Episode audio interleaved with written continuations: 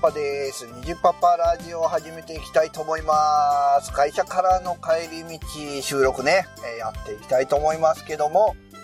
そんなネタないなあんまりネタがね、ないんですけど、そうやな、ネタ、最近ね、えーやってるゲーム行きましょうか。最近やってるゲームは、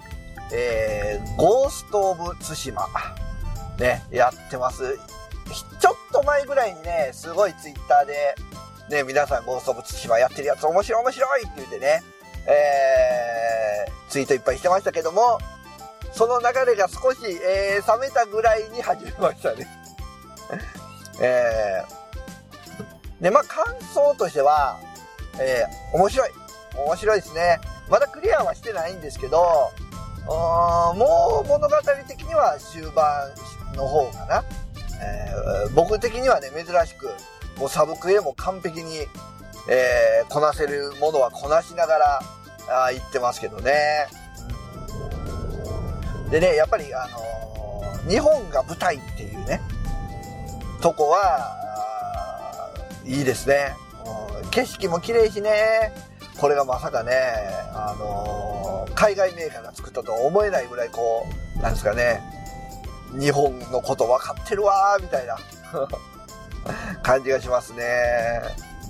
で、このゴースト・オブ・ツシマやる前は、ウィッチャー3やってたんですけど、うん、ウィッチャー3もね、途中までは進んでたんですけど、ちょっとね、なんかのタイミングでやらなくなって、もうそのままって感じですね。まえーとね、なんでやらなくなったんかなやっぱ物語の雰囲気が暗いっていうとこが一番かな。あとは、ウィッチャーはやっぱりモンスターとかがね、出てくるんで、こう薄暗い中からモンスター出てきたりとか、ね、えー基本ホラーゲーム、まあホラーゲームではないんですけど、ね、ちょっとこう、あれなんですよ、あの、オブリビオンとか、えースカイリムとか、もうちょっとね、こう、おどろおどろしい雰囲気とかがあったりするじゃないですか。まあ、ああいうのも僕途中で投げちゃってるんで、まあ、それに近いとこもあるんかな。あとは、これはね、僕だけなんかもしれないんですけど、キャラクターの名前とか、地名とかが頭に入ってこない。覚えられないんですよ。もうゲラルド、ゲラルドと、もうちょっと忘れちゃいましたけど、ちょっとね、あのーヒロイン的なとこにいるキャラクターぐらいしかわからなくて、後のこう、ちょっと出てくるサブキャラクター的な、もうね、人が全然覚えられなくて、もう会話でね、名前が出てきてもね、もう全くわからないんですよね。まあ、まあ、それとね、比べたら、ゴースト・オブ・ツシマは、まあ、日本なんでね、えーまあ、日本の名前なんで、とっつきやすいとこもあって、まあ、続いてるのかな。操作感的には、まあ、そんなにウィッチャーと変わらない感じはね、しますね。うん。僕的にはゴースト・オブ・ツシマは、あれかな、あの、サムライ、えーサムライ道、サムライ道かなサムライだ、サムライ道と、えー竜が如くを足して2で割ったようなゲーム性なんじゃないかなと感じてるんですけど、まあね、もちろん、こう、そんなことないよっていう方はいると思うんですけど、まあ、あの、竜が如くも、あの、サムライドも僕大好きなゲームなんで、ハマるのは必然だったのかなっていうとこですね。あとはね、やっぱりこう戦闘シーンのこう、動きがね、綺麗ですね。うん。惜しい点といえば、もう物語も終盤やから仕方ないかもしれないんですけど、スキルツリーでね、スキルポイントをこう、利用して、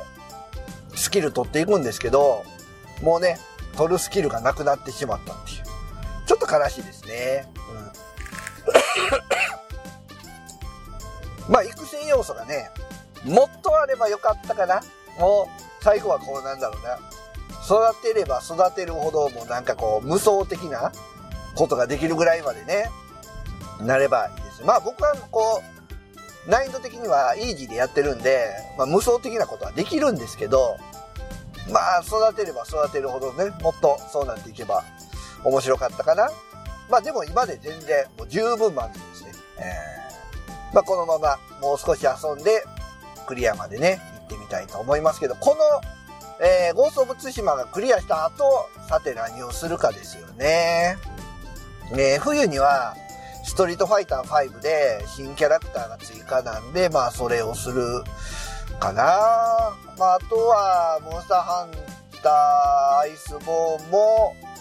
そろそろ最終のなんかね、アップデートみたいなのも来るそうなので、まあそこをしたりだとか、えー、スイッチでね、えー、狼買ってますんで、まあそれをするのも手かな。まああとは、えー、ドラゴンクエスト10でバージョン5.3か。ね、ストーリー新しいの来てますんで、まあそれもしないとなーっていうのもあったりだとか、あと何かな、ファイナルファンタジーの、ファイナルファンタジー、あれは何ぼや ?11 かな ?11 かな？多分11やと思うんですけど、あの、バンが主義ね。えー、もう、えー、スチーム版買ってるんで、あれもしたいなーっていうとこですね。うん。まあ、そこそこ積んでるゲームはあるんで、えー、困らないんですけど、発売されるゲームでね、なんかこう待ち遠しいなっていうのは、特に今のところはないかな。あんまりね、最近情報も追ってないんでわからないとこもあるんですけど、モンスターハンターなんでしたっけ？あの、スイッチで出るやつ来年。はちょっと、うん、買ってみようかなと思うんですけど、まあ、できれば、ね、えー、ダブルクロスとかにもあった、ニャンターがね、あってくれたらね、もう本当に、あの、予約してでも買うんですけどね。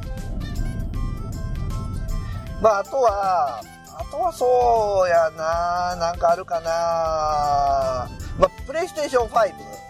ね、発表されましたけど、まあ、プレステー5はね、あのー、まあ、いろいろ転売の問題とかも出ましたけど、うん、あの、初期ロットはいいかな。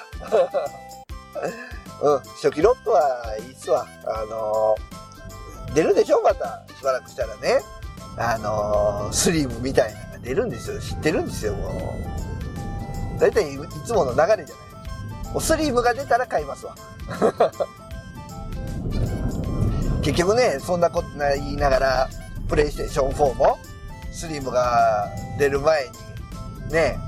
普通のやつ買っちゃいましたから、で、結局、ファンの音がうるさいとか、そんなんでね、あの、安くなった時に追加で買ったりしたんで、まあ、ね、ちょっとスリムの安いバージョンが出たら、買うぐらいかな。まあ3年、2、3年後っていうとこですかね。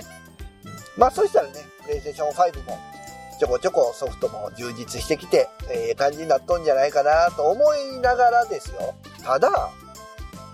プレイステーション5って 4K 画像とかが売りですかね、あれ。やっぱ映像が綺麗っていうのが。そうなると、うちのテレビ自体が 4K 対応してないです。なんだったら、フル HD ですらない。え、あの、普通のハイビジョンぐらいのテレビなんかもあるんで、まあ、僕が使ってるパソコンモニターはフルハイビジョンやけど、4K ではないよね。せっかくプレイステーション5買っても、うん、どうだろう。そこまでの映像美は楽しめるのかなっていうところはありますよね。まあしばらくはね、プレイステーション5 1000倍っていうのはなかなかないでしょう。ポートのね、こう、まあどっちも出ますよみたいなのが多いんじゃないかな、と思いますんでね、えー、まだまだえー、プレイステーション4で頑張っていきたいかなと思っていますけどね。うん。いや、あとね、スイッチで、あ、欲しいのあるんですよ、一個。スイッチであの、マリオカートの、あの、ラジコンが走るやつ。あれね、欲しいんですけど、ね。まあね、広い家じゃないとできないですよね。欲しいけど現実を見ると買う気がしないっていう。うーん、どんなかな誰か買うかな買いますかね よっぽど広い家じゃないと、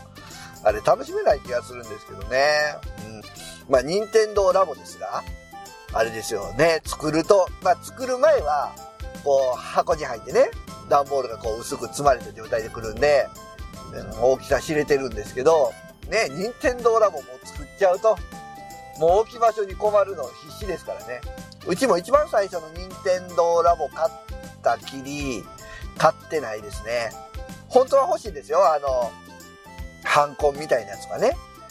あの、潜水艦にモードチェンジできるから、あの、ランドセルのロボット操作できるやつとか、えー、昔の、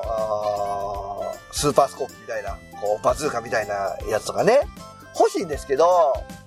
もういかんせん置く場所がないね。ということでね、任天堂ラボもなかなか買えないんですけどね。まあそうなると、スイッチの今度出るマリオカートも、うーん、見送りかな。なんか、めちゃくちゃなんか安く叩き売られるようなことがあれば、買おうかな、ぐらいですかね。うん。まあ、そんなこんなでね、えー、ゲームなんかもしつつ、えー、新しいゲームも欲しいなとか思いつつ、ね、毎日を過ごしております。皆さんもね、えー、ゲーム楽しんで、えー、欲しいゲームなんかもあるでしょうか？えー、ということで、今日は、なんや、何の話や？えー、最近のゲーム事情の話でございました。